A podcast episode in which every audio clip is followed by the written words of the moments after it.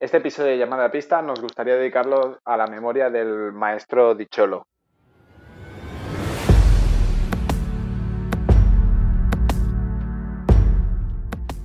Llamada a Pista, episodio 84. Hola, muy buenas y bienvenidos y bienvenidas a Llamada a Pista, el programa, el podcast en el que hablamos de ese desconocido deporte que es la esgrima. Este podcast está pensado por y para ese extraño a la parque especial colectivo de seres humanos que decidimos no dedicarnos ni al fútbol, ni al baloncesto, ni al tenis, ni a ningún otro deporte conocido y que por el contrario preferimos, en pleno siglo XXI, blandir la espada y enchufarnos a la pista. Aquí estamos un viernes más, una semana más. Maribel Matei, buenos días Maribel. Buenos días, Willy. Santiago Godoy. y Bruno Godoy. Godoy Junior 1 y Godoy Junior Junior está despierto o dormido. Godoy, ¿cuál de los dos? Godoy Junior Junior dormido y Godoy Junior aquí dando guerra a saco Paco. Qué bien, qué maravilla hacer un programa a, a- a cuatro voces. Pero No, además acaba de coger las tijeras, o sea que bueno, esto puede ser un principio de esgrima, ¿eh? Si coges las tijeras ya es una señal de que algo bien en tu proceso educativo estás haciendo, Santi. Yo creo que no, pero bueno. mi hijo es precoz en todo. ¿Precoz? Precoz. Oye, y, y- y déjame hacerte una pregunta. ¿Ese- ¿Esas tijeras llevan tornillos? ¿No? Seguro que se desmontarán. ¿Por qué? Deberías echarle un vistazo a esos tornillos para, para que no salten, para que no tengas ningún peligro con tu hijo. Y No, son tijeras, hay que decir, no quiero, no quiero que llamen a servicios sociales con unas tijeras de plástico, que si les pongo NEPs serían armas de destrucción masiva, como las mis puntas, pero por eso está- están prohibidos en siete estados. Los NEPs, armas de destrucción masiva, esto está muy bien. ¿Y dónde los podemos encontrar? Ya lo sabéis, en, en fencingfan.com o en vuestro distribuidor favorito. ¿El qué distribuidor hay que comprar ese material? Seguro que también, sin duda, utiliza NEPs. Y muchísimas gracias a los NEPs por patrocinarnos, que estamos muy contentos cada día, cada semana, cada programa que tenemos la suerte de tener a, Ricardo Alveras y a los NEPs patrocinando Llamada a Pista. Pero no son los únicos. Recordemos que también esta tercera temporada tenemos una nueva novedad, que es la novedad de los mecenas. Hemos recuperado una, una vieja moda del Renacimiento, traída al siglo XXI por llamada a pista, y que es el mecenazgo. Cualquiera puede ser mecenas de llamada a pista, eh, que es un patrocinio personal y con una pequeña cuota mensual hace una aportación maravillosa para que este programa, para que este podcast sea lo más sostenible posible. ¿Y qué te llevas si eres mecenas? Te preguntarás, ¿no? En, esto- en estos momentos estarás diciendo, pero, pero ¿qué te llevas? ¿No, ¿No os lo preguntáis ahora? Pues ha sonado, ha sonado pregunta retórica, perdona Willy, tendrías que mejorar tu entonación. Sí, nos lo preguntamos, Willy. Dale. Sí, nos lo preguntamos. Pues no os preguntéis más. Os lo voy a responder. Mira, nos enviáis un audio y lo publicamos. Te nombramos en el programa cual, cual nepito. ¿eh? Increíble. Y eh, bueno, esto te permite alardear con tus colegas y una cerveza potencial pagada por Maribel Matei. Eh, Solo una cerveza, ¿eh? O sea, una cerveza, una cerveza y dicen las malas lenguas que ha pasado de ser una cerveza en un bar del centro de Madrid a ser Sí. comprada en el Eroski. una Steinburg. Claro, en lata, o sea, no, yo ya, yo iba a hacerme mecenas y ya con ese cambio yo no hago nada.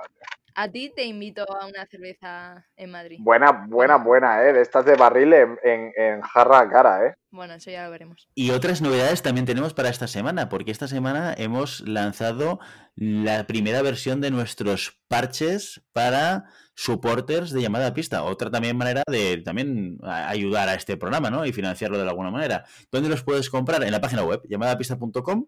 Ahí tenéis, hemos montado una especie como de, de- espacio en el cual podréis ver el, el- parche, podéis elegirlo, podéis pedirlo y nosotros os lo enviamos a vuestra casa. Y si tenéis cualquier duda, nos podéis contactar por redes sociales y lo veremos sin problema. Y eh, oye, también comentarnos qué os parece, si os gusta, si no os gusta. A mí personalmente, yo ya lo he dicho antes de, de empezar a grabar, que me, me flipa mogollón, que Santi ya me ha dicho, hombre, es un parche, tampoco te flipes, ¿no? Pero yo creo que queda muy resultón y muy chulo, con este fondo negro y... Que a- que a Santi no le flipe porque a Santi, como sabemos, le flipan muchas cosas. Es, es, es- son los parches que hacían para Hogwarts, son mágicos. Así que ya os lo estáis comprando. ¿Eh, Maribel? Santiago, que no te invita a la cerveza al final, ¿eh? No, yo ya, ¿Sabes lo que pasa? Ya la doy por perdida. Por eso todo lo que me genera después me, me, ben- me aporta más que la cerveza.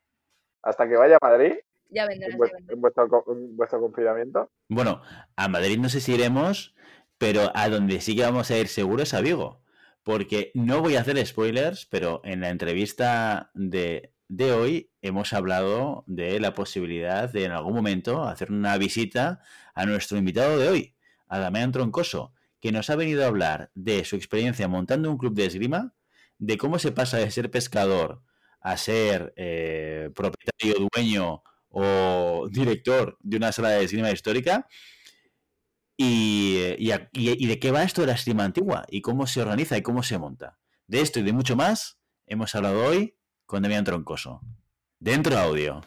Bueno, hoy en llamada pista tenemos a una de esas personas polifacéticas que traemos siempre al programa, instructor de esgrima histórica, fundador de la sala viguesa de esgrima antigua, ha conseguido tanto éxito- éxitos como competidor en eventos nacionales e internacionales, es conferenciante, conservador, investigador como toda la gente que se dedica a la esgrima histórica y por lo que nos ha dicho Santi, hasta, hasta pescador, o sea, polifacético total. Eh, ¿Cómo empiezas? eh, dices, pues voy a montar un club. ¿Cómo, cómo cambias de, de vida? Hola Maribel. Eh, pues Santi tiene razón. Yo, bueno, yo antes de eh, dedicarme a la esgrima histórica y a la esgrima, a la familia esgrimística en general, pues era, empecé siendo marinero, por una familia de marineros y, y- y saqué los títulos de patrón, de pesca y demás. Pero bueno, eh, ciertas cuestiones de la pesca que fue perdiendo fuerza y, y, otro, otra serie de cosas, pues eh, tomé otros derroteros. La esgrima histórica, mi club empezó a subir en, en licencias y en y, gente y, la, la pesca pues fue bajando en temas de cuotas y, y demás. Entonces pegué un rumbo a mi vida, sobre todo porque ya me tenía que marchar eh, en el barco durante varios, varios meses y, y dejar a mi familia. Y entonces, nada, cambié eh, la pesca por, por la espada y, y empecé con monté un club eh, bueno, que ya lo tenía montado, ¿no? Porque el club ya tiene, ya es del 2007 eh, como organización, pero oficialmente es del 2010 y, y simplemente lo que hice hace un, año, un par de años, fue coger y eh, profesionalizarlo más montando lo que, lo que hay ahora, eh, que es una, una sala propia donde realizar nuestras, nuestras actividades. Lo comentábamos antes de grabar, eh, Damián, y hace un año teníamos una conversación cuando te viniste a Barcelona a hacer el, el curso de entrenadores con Santi, que también decíamos que en este programa hoy tenemos a dos exalumnos de Santi Godoy en el curso de entrenadores. Y, justamente hace un año, o, un, poquito, un poquito más de un año, estábamos en un bar, Santi, tú y yo, tomando una cerveza y hablando de que tenías que venir a llamada a pista en cuanto el club estuviese rodando para explicaros tu experiencia. Explícanos, oye, ¿cómo, cómo, cómo se inicia este proceso de montar un club de esgrima histórica y, y- y, ah, y- a qué problemas te has estado enfrentando para poder levantarlo? Bueno, eh, es, un, es, un largo camino porque, eh, ya te digo, el, el club eh, como tal empezó sobre el 2010, que fue cuando se registró y demás, a principios del 2010, pero ya veníamos de, de estar eh, como una sección en el Olivo, que, que era nuestro, nuestro club madre, eh, donde yo empecé, donde empecé con la esgrima y, y ahí en poco, yo cuando empecé en la esgrima, ah, justo estábamos arrancando, estaba arrancando el Olivo con una sección pequeñita de esgrima histórica, me agregué, era el único alumno y de ahí eh, pues eh, derivó a, a lo que sería a empezar la sección de esgrima histórica. El presidente del Olivo me dijo que si podía llevar yo la sección de esgrima histórica y empezamos el, eh, con la sección ahí. Y después fue cuando empezamos a lo que sería la sala viguesa de esgrima antigua.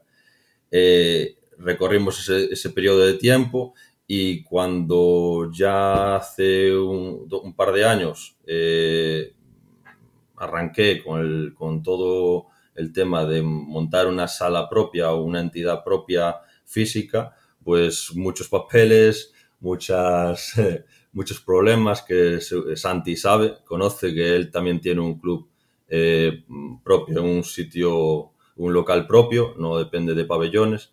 Y, todos los gastos y todos los problemas que, que, conllevan, pero también todas las gratificaciones, todo, todas las eh, todas las alegrías también y comodidades que, que, puede conllevar tener un club donde tú puedes abrir y cerrarlo y no depender de instituciones. Eh, y bueno, mm, poco a poco, poco a poco fue creciendo el club, eh, cada vez más responsabilidades y, nada, eh, siempre tirar para adelante y, bien, y que tenga viento en popa. ¡Car, marinero!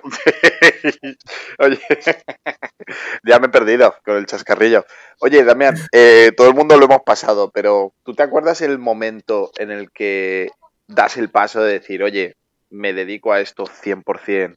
O, o te planteas o te empiezas a plantear que puede ser un momento de, cambio y, que puedes vivir de ello, ¿Cómo, ¿cómo fue ese momento de decir, ostras, dejo el barco y me lanzo a un proyecto? O, o, sea, lo mío no tiene nada que ver en comparación con el salto que diste tú, porque yo, yo pasé de una sala de esgrima a otra, ¿no? No cambié de, de sector, pero tú pasar de un barco de pesca a una sala de esgrima, nada más y nada menos, abriendo tú el mercado y bueno, yo creo que tu, situación fue mucho más valiente que la mía en este sentido.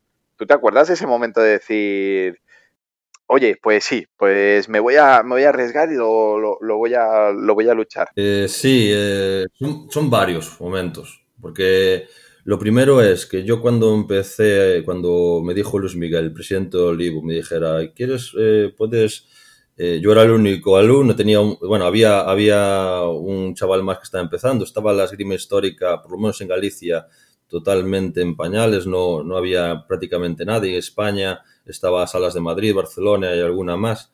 Y, y que, que, pueda, me preguntó, ¿y quieres llevar tú la sección de, de esgrima histórica y demás? Yo, yo pensé, pues, si, si a mí me gusta muchísimo. Entonces dije, si no, lo, no, me, cargo la responsabilidad, a lo mejor esto se pierde.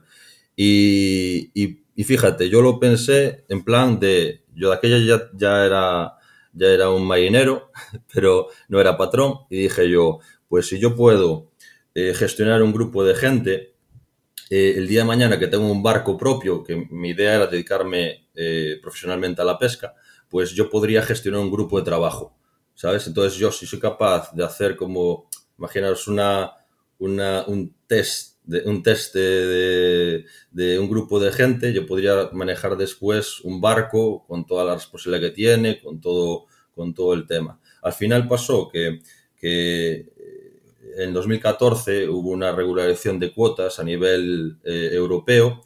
Eh, España le asignaron unas cuotas muy bajas y demás, hubo protestas, hubo concentraciones y cosas así, manifestaciones. y, ahí fue cuando eh, cada vez tuvimos que ir varias veces, varios meses al año a Coruña, al País Vasco y demás. Entonces, hace eso, eh, sobre dos años, dos años y medio, yo llegaba a casa un poquito amargado porque el salario no era ni parecido a lo que ganaba cuando empezaba en el mar. Eh, también hacíamos muchas horas, estamos hablando de mejor que hacer una media de 12 horas diarias en el barco, más cuando llega el verano hacer una, unas 16 horas. Eh, es, un, mucho, mucho trabajo. Entonces yo iba a casa y no veía a mi novia, que ya vivíamos juntos, y a mi familia poco la miraba. Los fines de semana iba a torneos de esgrima y, y otras eh, responsabilidades que tenía también con el club. Y entonces el club empezaba a crecer eh, el mar eh, se parece que no tenía salida para, para, mí, por lo menos a nivel de ser patrón, de, dirigir un barco, que es lo que realmente me apasionaba, dirigir un, una, un barco de pesca, ser patrón, un, marinero. Y entonces eh, mi familia principalmente mi novia y demás, viendo situación, pues me plantean la situación. Aparte, mis alumnos también, eh, que algunos son amigos, pues eh, me decían la posibilidad.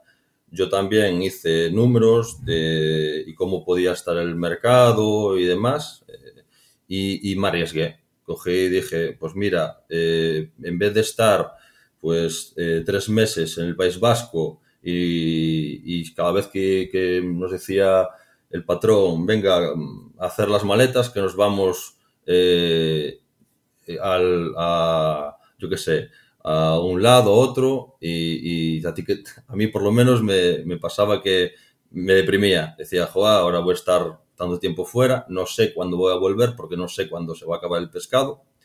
Y, claro, hay, yo lo que a mí me gusta realmente, mi pasión era la esgrima. Pues cogí y, dije, pues voy a, a tomar esta decisión y voy a plantearlo. Lo planteé a, a, los, a los socios de, del club y, y, la gente respondió, pero muy, muy, muy bien. Y, me embarqué en, el, en, el, proyecto y, ahora, hace un mes, dio resultado eh, con una sala que, estoy muy orgulloso de. No, no, la sala preciosa y quien quiera verla en redes sociales, yo, tú, tú nos escuchas, pero yo, voy, yo te voy siguiendo ¿eh? por redes sociales y voy viendo lo que haces, que, tienes unos vídeos muy interesantes y ahí aparece tu, tu, uh, tu, nueva sala. Así que quien quiera verla, que siga a Damián y a la sala viguesa de Esgrima Antiga. Creo que en Facebook y en Instagram por lo menos estáis. ¿eh? Sí. Eh, Damián, una pregunta. ¿De dónde te viene esta pasión por la esgrima histórica? Pues yo creo que como a todos, a todos los que empezamos en la esgrima histórica, pues un poco eh, por nuestra, por siempre gustarnos la historia en general. Es decir, a lo mejor éramos un fri unos frikis que siendo pequeñajos ya veíamos eh, documentales de, de, de, la 2 o, o, o también eh, películas históricas, me acuerdo de pequeño Braveheart y fliparlo y otros tipos de películas también de, ese, del estilo, ¿no? Y, siempre me apasionó todo lo que sea la historia bélica, la historia bélica. Eh, entonces, yo cuando llegó un momento, eh, eso, en el 2007, pues yo dije, ostras, ¿cómo me molaría aprender a manejar una espada? Y fue cuando con el Ivo y justo eso, estaban empezando con la esgrima histórica y dije, no, yo voy por la histórica. y si no acabaría en la esgrima deportiva, acabaría en el florete o, o incluso en la espada, ¿no? Dependiendo de, de, lo que me vendría bien en el olivo en aquella época. Pero como están la, empezando... La con... espada, Damián, eh, Damián, la espada, no, ahí no entra no hay, no hay discusión. Bueno, Olivo hice, hice varios, eh, hice bastantes eh, asaltos de espada allá, en el 2007, 2008. Después ya fue cuando la dejé de lado y ahora eh, mi intención es volver a, pasarme por Olivo, que nos queda, que nos queda al lado, y, entrenar un, poco, un poquito allí, hacer asaltos los viernes, eh, un poquito la pool, ¿no? Como, como vosotros hacéis la pool de, de, los, de los jueves y viernes, pues eh, lo mismo. Y, es eso, simplemente, y aparte un poquito siempre que los, los de esgrima histórica también somos un poco frikis, ¿no? De, todo el tema este, pues un poco desarrollar. Y cuando ves toda la, la historia que tiene la esgrima de Troas, todo, todo el tema de los tratados históricos, todo, todas las diferentes morfologías de espada y para lo que se utilizaban y cómo se esgrimían cada espada, eh, en qué contexto histórico y bajo qué técnicas y, cada técnica era para un uso y demás, pues eso te atrapa, te atrapa y te apasiona. Y, ahí está. Una puntualización, eh, el eufemismo un poco frikis para los de esgrima histórica está ahí, ¿eh? O sea, lo, lo hilado lo has hilado muy bien. Mi pregunta ahora es, oye, ¿eres tú tan fan como yo de Forjado a Fuego o no? eh, pues eh, mira, eh, mi novia dice, allá está Damián otra vez con Forjado a, juego, a Fuego. Yo se lo pongo al Bruno, o sea, yo se lo pongo al Bruno, ¿eh? O sea, cuando está le quito la patrulla canina y le pongo Forjado a Fuego cuando estoy en casa. Pero danos un poco de contexto, ¿qué es esto de Forjado a Fuego para los eh, ignorantes como yo? A ver, a ver, a ver. Forjado a Fuego es el programa. Es, es el programa. Es eh, un programa americano del Discovery Max que lo que hacen es coger a cuatro, a cuatro forjadores y les hacen hacer eh, una primera prueba de forjar un cuchillo y una segunda prueba de, a una final, ¿no? De, de forjar un arma histórica. Ah, entonces, por ejemplo, la, primera, forjar un cuchillo, eh, pero a lo mejor es con utensilios de jardín o con, o con un coche despiezado o con tal. Entonces ellos tienen que ir, eh, tienen tres horas para forjar un cuchillo con las piezas que tienen en, en el taller. Yo, yo lo resumo de una manera. Es como Masterchef, pero con... Eh, correcto. Con, con espadas. Es un Masterchef de espadas. ¿No lo has visto nunca? Willy, ¿no lo has visto nunca? Es que no veo la tele. Tienes que verlo, Willy. Es que no veo la tele. Yo, yo, yo lo único que veo es, son series y películas en HBO o en Netflix. Es que la tele no la veo, no la veo de verdad. Pues muy mal. Tito, que, que yo lo pongo en el, en el YouTube. Están todos los que, todas las temporadas en el YouTube. Yo no veo la tele tampoco. Vaya, vaya, vaya fan este, de, de Forjado a Fuego. No sabía, ¿eh? De eso, ¿eh? Yo, yo soy un tarado de Forjado a Fuego. Y el Bruno, cuando Eli llega a casa, se enfada porque está el Bruno ahí con las chispas y tal. Y yo de. "Oh, oh". Y Eli de, no le des eso al niño. Y yo, pero si está viendo ahí historia. Este, y, y, y, y tu arma mata.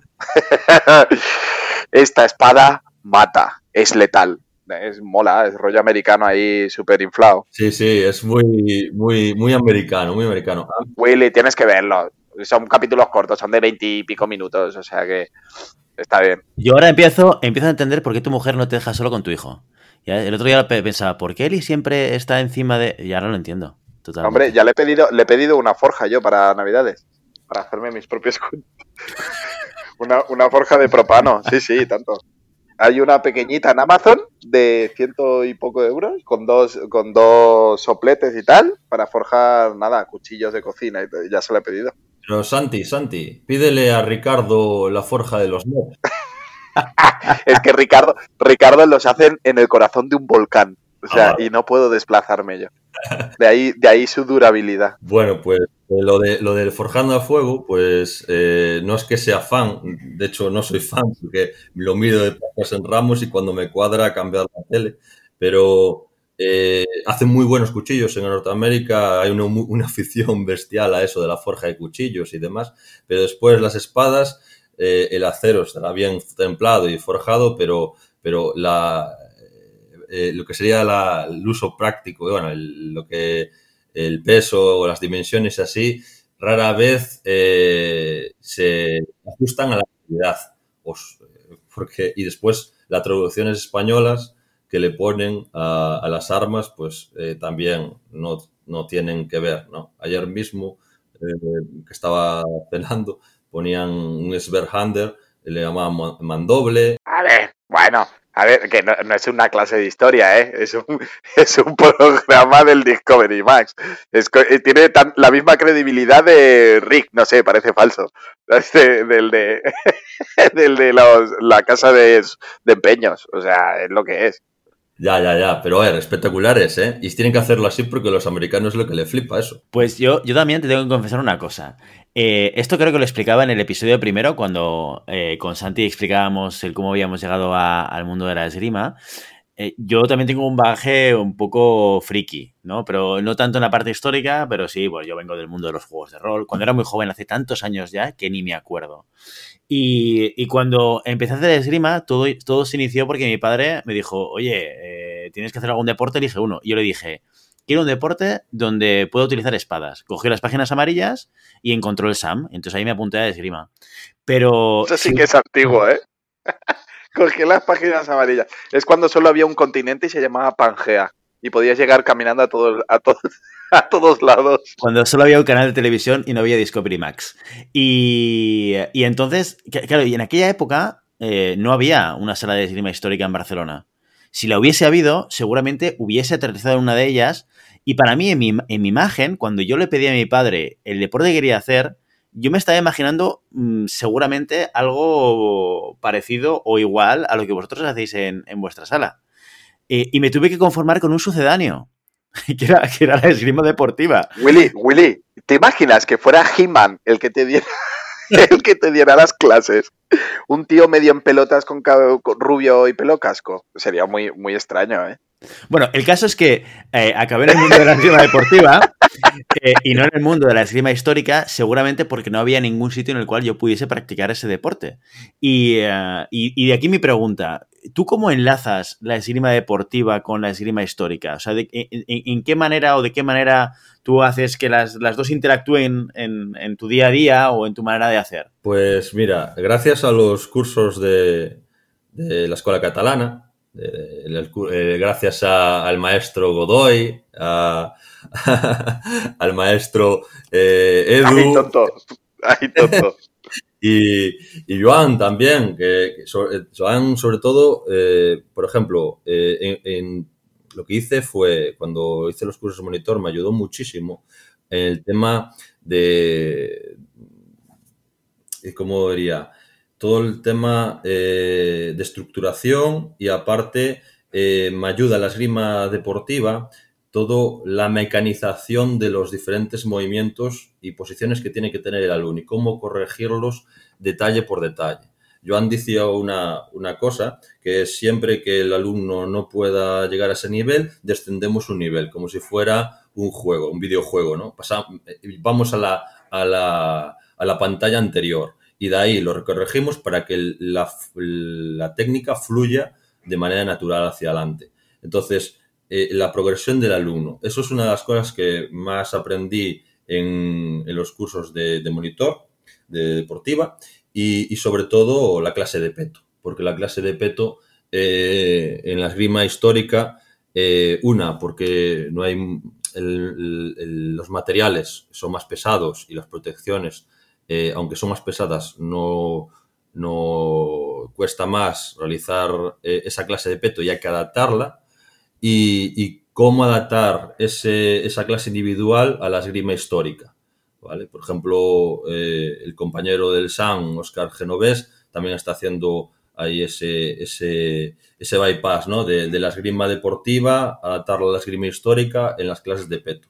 Porque la esgrima histórica se suele trabajar muchísimo lo que sería o eh, clases por parejas, realizar técnicas por pareja y demás, y eh, clase individual, pero en solitario, mejor dicho, donde eh, igual que cuando realizamos desplazamientos de marchar, romper y demás, pues en la esgrima histórica hay lo que se llama drills, que vienen siendo como las katas japonesas, donde realizamos movimientos al aire contra un espejo, por ejemplo. Entonces, eh, realizar una clase de peto del maestro contra, con, el alumno y ir corrigiéndole poco a poco todos los detalles y, eh, hacer eh, la clase muda para que con la mínimo gesto, con la mínima expresión puedas corregirla al alumno, eso fue fundamental trasladarlo de la esgrima deportiva a la esgrima histórica. tener en cuenta que yo llevaba muchos años haciendo esgrima, bueno, muchos años, muchos años en la esgrima histórica, porque en la esgrima deportiva eh, el menor de los maestros lleva 20, ¿no? Pero eh, lo que sea en la, en la, vida de la esgrima histórica, yo era de los, de los más veteranos eh, en España, o, soy de los más veteranos. Entonces, trasladarlo un poco lo que hacía ya de, de ¿cómo diría?, de intuición y de aprendizaje y de lo que fui haciendo prueba y ensayo, ensayo-error, perdón, y trasladarlo a algo que ya está metodológicamente bien eh, estructurado y, es eficaz, y combinarlos para que en la esgrima histórica eh, sea mucho más eficaz y mucho mejor, pues es lo que me aporta la esgrima deportiva la esgrima histórica. Y bueno, a raíz de lo que decía Willy de que hace años no había esa oportunidad de hacer esgrima histórica. En estos años, desde, desde que coges tú en el olivo y, te pones a entrenar, eh, ¿cómo ha aumentado, cómo ha evolucionado la esgrima histórica en España en general? ¿Y en qué momento os encontráis de gente que interesada, gente que lo hace, desarrollo competitivo que también, que también tenéis? ¿Cómo habéis crecido desde ese momento? Pues yo creo que la esgrima histórica está aumentando a niveles exponenciales. Cuando yo empecé en Olivo solo estábamos eh, el Olivo eh, y un club de Coruña. y después empezó en, Galicia, ¿no? Y después empezó Orense, Lugo, eh, Narón, Santiago, Pontevedra, que fue el último a incorporarse, y, empezó a crecer en gente, en mucha gente que, que le atrae eh, más la historia de la esgrima o, como decía Willy, eh, la parte más eh, de coger armas históricas y no tanto pues la parte deportiva y, y, empezó a crecer bastante. en el Olivo, cuando yo estaba en el Olivo, que fue eso, los cuatro primeros años, hasta el 2011, 2012, y después como ellos tenía, querían un día que nosotros estamos dando clase para hacer espada y nosotros también queríamos aumentar el, los días de entrenamiento, pues llegamos a la conclusión que podíamos hacer nosotros en otro gimnasio y ellos tener todos los días de, del gimnasio, de, de su pabellón, eh, eh, para hacer esgrima. Entonces, ¿qué pasó? Pues empezamos a desarrollar empezamos a, crecer mucho más en otro sitio. Eh, y así con otras salas de España, que empezaron a haber muchas más salas en España. Eh, empezó Óscar Genoves, por ejemplo, en el SAM y otra en Madrid también aumentar mucha gente. En País Vasco hay muchas salas y, por toda la comunidad, por toda la zona.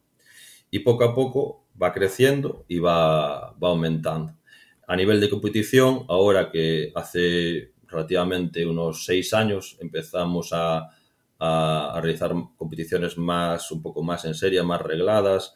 Eh, ya utilizo, por ejemplo, en la Liga Gallega estamos utilizando desde hace cuatro años el engarde y, y la gestión de, director técnico y todo como se hace en la esgrima deportiva. Y eso, eh, hacer competiciones más regladas una, una liga y un, y, una, y un poco un ranking, eh, pues anima a los alumnos a tener un objetivo también eh, deportivo, un objetivo de competición eh, y que se animen a salir a otros encuentros que realizan otros clubes. Si tuvieras que convencerme em, de que hiciera esgrima histórica, o sea, o tuvieras que convencer a alguien de deportiva que probar histórica, ¿qué argumentos utilizarías? Es decir, siempre estamos hablando de, del romanticismo, ¿no? Este de la, de la ilusión de coger armas históricas, un poco de, de, bueno, sentirte caballero, pero yo por el trato que he tenido con vosotros, eh, lo que se vende poco eh, o lo que se ve poco es el trabajo de técnica, investigación, preparación física que hay detrás. Entonces, eh, ¿qué, me dirías tú o qué le dirías tú a un neófito eh, para convencerle de decir, oye, la esgrima histórica no es solo coger un, una Tauberfauchen y darte de zamombazo, sino que es... Pues es eh, todo lo que, lo que va detrás, es decir, cómo los, la mecánica del arma funciona, cómo juegas con la, yo una de las cosas que más digo al empezar a la gente es que se van a dar cuenta de que la esgrima, la esgrima histórica, no es cuestión de fuerza. No gana el más bruto ni el que más fuerza tiene, sino el más diestro. El diestro es el que gana, el que sabe manejar la palanca del arma, sabe eh, ceder durante, eh, en las presiones del adversario para aprovechar la fuerza del oponente en su beneficio.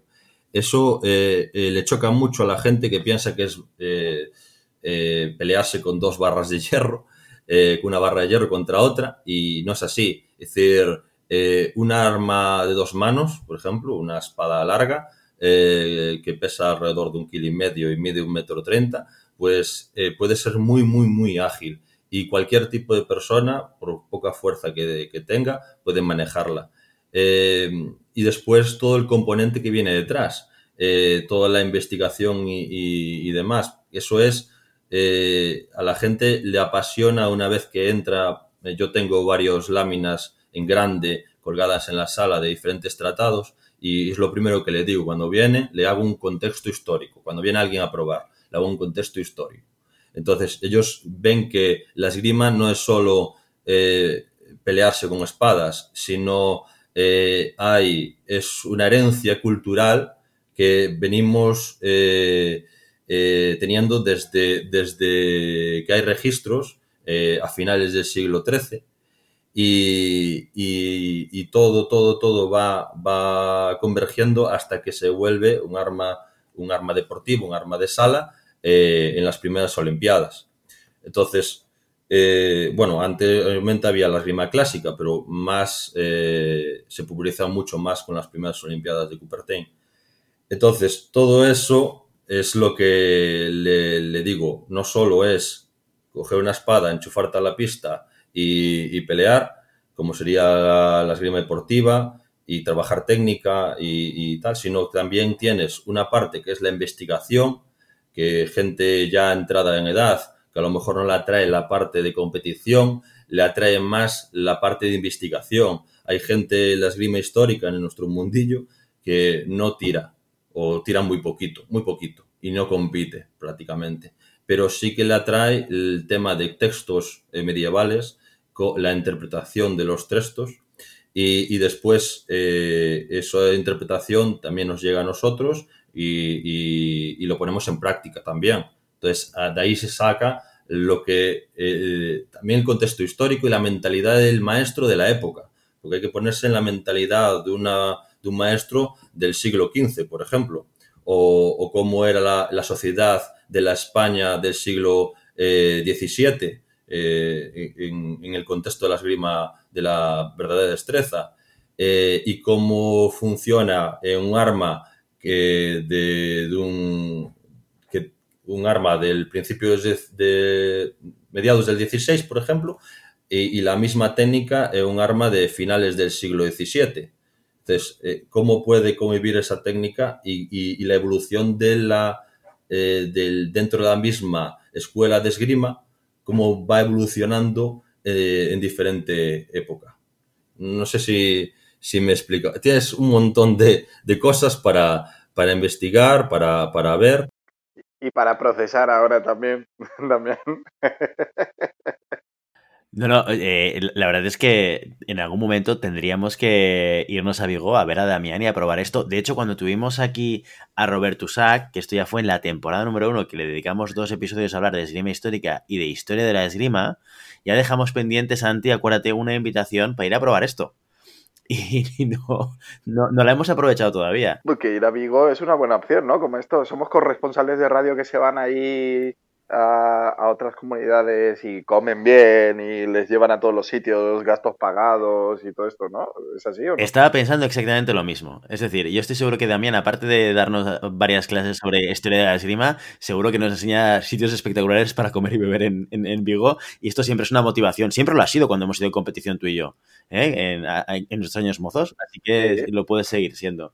Oye, eh, Damián. ¿Esto, esto lo, lo, paga llamada pista o no? Eh, oye, Damián, te quería hacer una pregunta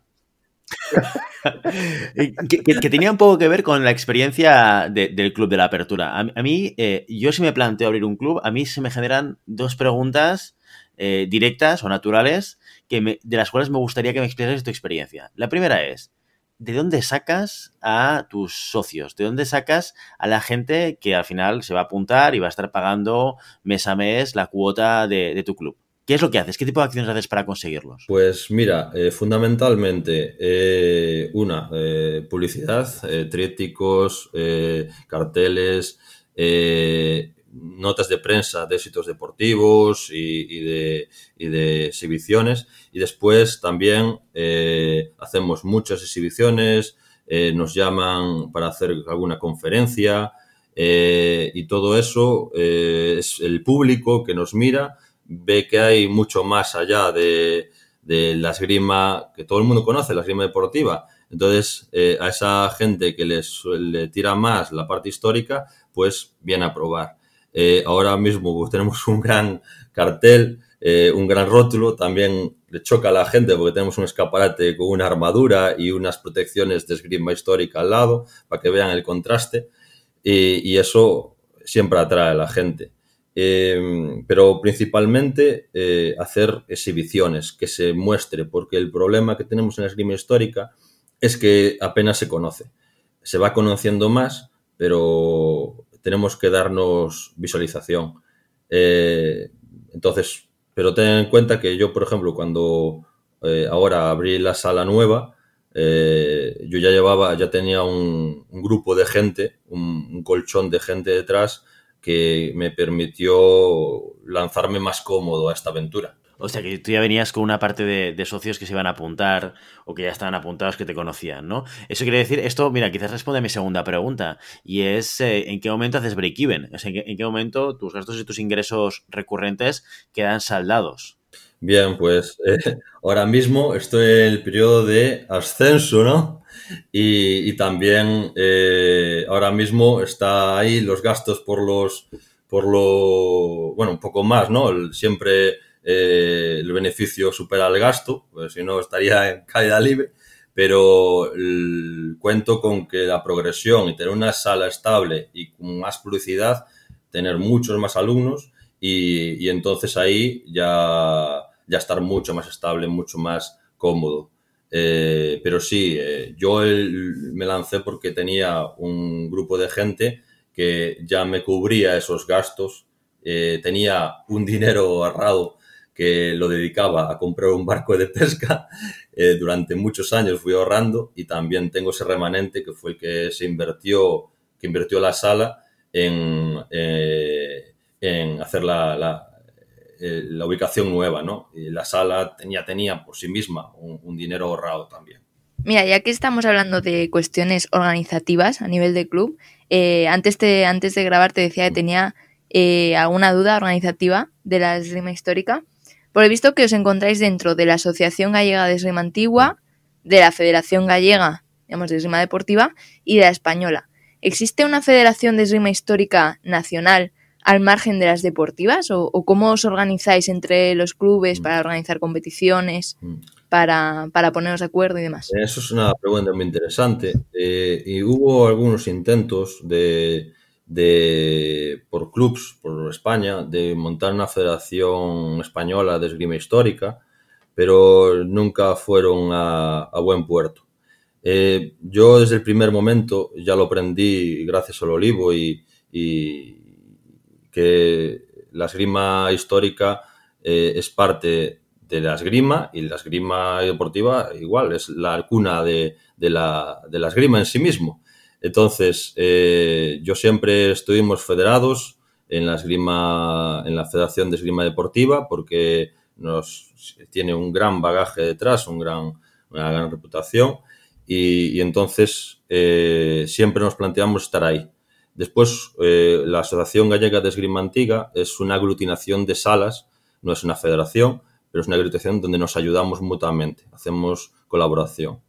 Eh, a nivel competitivo eh, se está intentando Galicia, las salas gallegas, que estamos dentro de la, de la Federación Gallega de Esgrima, se está intentando, se está haciendo desde hace ya cuatro años una liga, una liga donde cada club organiza un torneo anual. Eh, y después se hace el, en el ranking, damos a final de temporada el campeón gallego de la Liga Gallega de Esgrima Histórica eh, una iniciativa mm, eh, hecha gracias a, al maestro de Pontevedra, Adrián Cubela. Y, ahí eh, eso lo organizamos un poco nosotros, lo que hacemos la Liga Gallega, las, las, las salas que organizamos la Liga Gallega, eh, y se intenta que eso esté eh, oficializado eh, por la Federación Gallega de Esgrima. Eso es nuestro, también nuestro reto, ¿no? Hacerlo para que sea aún más oficial y, cuente como competiciones oficiales. Después, a nivel nacional, lo que se destila son o torneos donde cada sala organiza y la gente acude a ellos. Y también lo que hay mucho, mucho son, o había hasta hace poco, eh, lo que son encuentros. Encuentros donde mmm, vas, eh, hay instructores que dan clase, monitores que dan clase de diferentes armas y tú te apuntas. Es una especie de cómo se, se hace también en otras artes marciales, donde vas a un seminario y hay un monitor que te da clase eh, de un arma que, que no hay eh, en tu club, por ejemplo, o un arma que hay en tu club, pero que hay de diferente escuela. Eh, también estamos hablando que un club de esgrima histórica, pues somos multifacéticos, multiarma, ¿vale? Hacemos diferentes armas hay rara vez que un club de esgrima histórica se dedique a un arma y a una escuela dentro de ese arma. Por ejemplo, en nuestro caso, eh, damos eh, tres armas principales, la espada medieval con un escudo pequeño llamado broquel, bajo un tratado que es del siglo eh, de principio, finales del siglo XIII. y la espada larga bajo la escuela alemana del Kudufechten, que es una saga de maestros que, que van haciendo dentro de un mismo corpus de esgrima y después la, ropera bajo la verdadera destreza, que es la, esgrima ibérica, se utilizaba aquí en la época del siglo de español. Entonces, eh, no sé si respondí bien a tu pregunta o me enrollé un poco más de la cuenta. No, no, perfecto. O sea, a mí eh, una de las dudas que me asalta, ¿no? Hablando con gente histórica, me parece que, obviamente para ser entrenador de esgrima deportiva también requiere muchísimas habilidades, pero de esgrima histórica requiere un conocimiento muy profundo pues de tratados, de historia y demás. Eh, ¿Crees que debería existir una formación específica reglada como la que existe en la deportiva, en la que eh, los dos tenemos experiencia? Eh, ¿Crees que debería existir un curso de instructores de rima histórica específicamente? Sí, sí. Yo, yo pienso que incluso no debería, no solo que no deba existir específico para esgrima histórica, sino que debería estar dentro de, la parte de monitor de esgrima. Es decir, ya que cuando vas a hacer el monitor de esgrima te examinas de las tres armas principales, sable, florete y espada, pues que haga una, cuarta arma eh, o cuarta variante que sea la esgrima histórica. Y, entonces ahí puedes eh, entender un poco de dónde vienen las tres armas principales y, puedes ver un poquito nunca, nunca se, si no se extendería mucho el curso, del componente de esgrima histórica. Eh, si hubiera tanta demanda, pues separarlo, pero que estuviera oficializado, que pudiera una persona eh, que le interesa la esgrima histórica poder tener su, su, parte formativa de esgrima histórica dentro del curso de entrenadores. Eh, mm, por la Liga Gallega, por ejemplo, hicimos un curso de arbitraje específico para las normativas de, la esgrima histórica.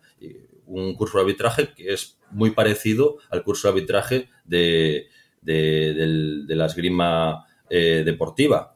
Y por mi parte, yo me formé también con, Manuel Mariño y en el curso de, de arbitraje de espada, por ejemplo. Entonces, todos los conocimientos que puedas aprender bien aprendidos está y tienes más visión de la esgrima en general. Damián, para todo aquel que quiera saber más sobre esgrima histórica y sobre la sala viguesa de esgrima antigua, ¿dónde, ¿dónde te podemos encontrar? ¿Dónde podemos encontrar más información eh, y conocimientos sobre ti y sobre tu sala? Pues me podéis encontrar bueno, en las redes sociales eh, con arroba esbea esgrima, eh, también en, en el Facebook eh, buscando Sala Viguesa de Esgrima Antigua o también en nuestra página web www.esgrimaantiguavigo.com. Y si pasáis por Vigo, Travesía de Viga, Travesía de Viga, iba a decir, Travesía de Vigo 102, ¿eh? ¿Has visto lo, bien que lo tengo controlado esto, Damián? Ya, lo estoy apuntando para cuando vayamos con Sandy y con Maribel a Vigo a comer, beber y hacer un poco de histórica contigo. Sí,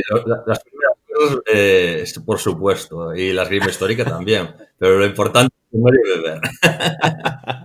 Esto es lo que creo que nos une a todos.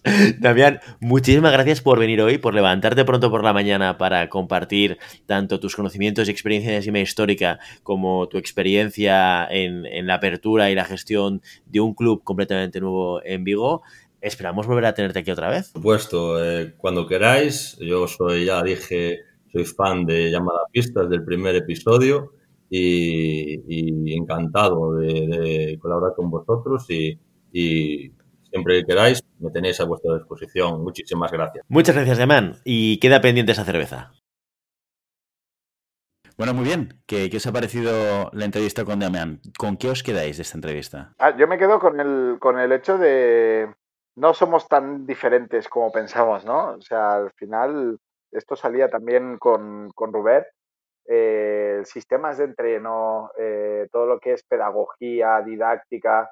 Imaginaros, sea, mm, a falta de una formación eh, propia la esgrima histórica, la esgrima deportiva, la formación en esgrima deportiva les, les sirve les sirve de igual manera. O sea que creo que estoy de acuerdo con él que debería haber una asignatura de esgrima histórica ah, o debería haber un, una introducción de la esgrima histórica dentro de la formación de, esgrima deportiva y a la inversa, porque creo que nos podemos nutrir mutuamente y ahí hay mucho mercado para todos y bueno, y no podemos olvidar de, dónde venimos, ¿no? Bueno, a mí la verdad es que no, no conocía la sala en sí y, buscando la verdad es que es una sala preciosa. Lo decías tú, Willy, en la, en la entrevista, la verdad es que es súper bonita, la, ha montado genial, o sea, realmente yo creo que su experiencia puede valer para, para otros,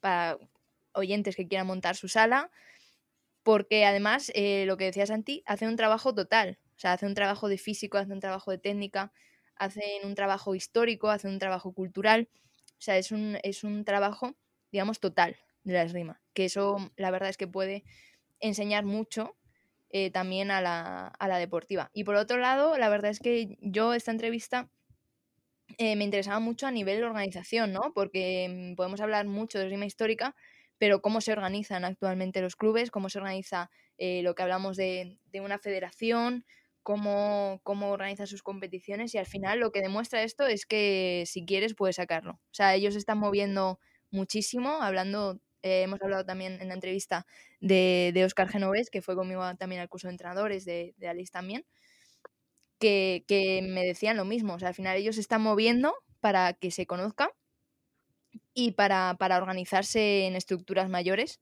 y chapó por ellos, porque no es fácil. No, para nada. Yo recuerdo cuando conocimos a Damián en Barcelona, que lo comentamos en el podcast, que él ya te, tenía en mente o tenía planes de, de, abrir la sala, ¿no? Y aprovechaba para, para, conociendo a Santi aquí y tal, pues preguntarle cuál había sido su experiencia. Y yo creo que hay una cosa que está haciendo muy bien Damián y que es muy interesante, que es toda la difusión en redes sociales, no solamente de lo que hace a nivel de club, sino todos los tutoriales de, que tiene que ver con el uso, mantenimiento de armas, de movimientos y demás, que da visibilidad a una de las barreras que él tiene y que él comentaba que es, si la esgrima ya es un deporte de minorías, la esgrima antigua es un deporte desconocido completamente, ¿no? Aún hay, gente que, el tema de la esgrima ya le suena, ¿no? El traje blanco y, el enchufarse. Pero de la esgrima antigua como deporte, pues eh, a la gente le pilla muchísimo más lejos. Con lo cual, ese esfuerzo adicional que tiene que hacer Damián para, para poder explicar la existencia de este deporte, oye, hace que, que seguramente el reto sea mayor, pero como ejemplo y a tenerlo en cuenta el hecho de que él, está teniendo éxito, ¿no? Y, está consiguiendo convertir esto en su, en su manera de, de, sustentarse y de vivir, con lo cual, oye, ahí hay un ejemplo de éxito que para todos nos puede servir. Se siente como pez en el agua, ¿eh? Tenía que salir. Vaya, vaya, vaya cierre, vaya culminación. Mira, Bruno se ríe. Sí, sí, debe ser el único de nosotros y de los oyentes que se, ha reído de tu segundo chiste marino 84. ¿eh? y con, lo que, también me quedo es con, la cerveza comida que nos tenemos que, pegar en Vigo cuando, cuando llegue el momento de poder hacerlo. Sí, sí, es lo que decía él, es el elemento unificador. Sí, sí, sí, sí. Eh, que no es la primera vez que sale en este programa, ¿eh? Que la cerveza es eh, como el, elemento transversal que une a todos los deportistas de, de, la esgrima. Y hasta aquí nuestro episodio de hoy. Como siempre, queremos invitaros a que os pongáis en contacto con nosotros y nos deis vuestra opinión, como que si queréis que hablemos de algún tema concreto o si tenéis alguna pregunta. Lo podéis hacer a través de redes sociales. Estamos en Facebook, estamos en Instagram, estamos en Telegram y también en la página web llamada pista.com barra contacto.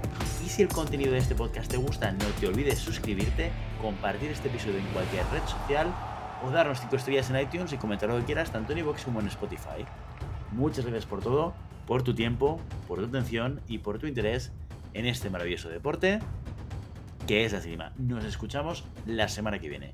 Hasta entonces. Adiós. adiós, adiós familia.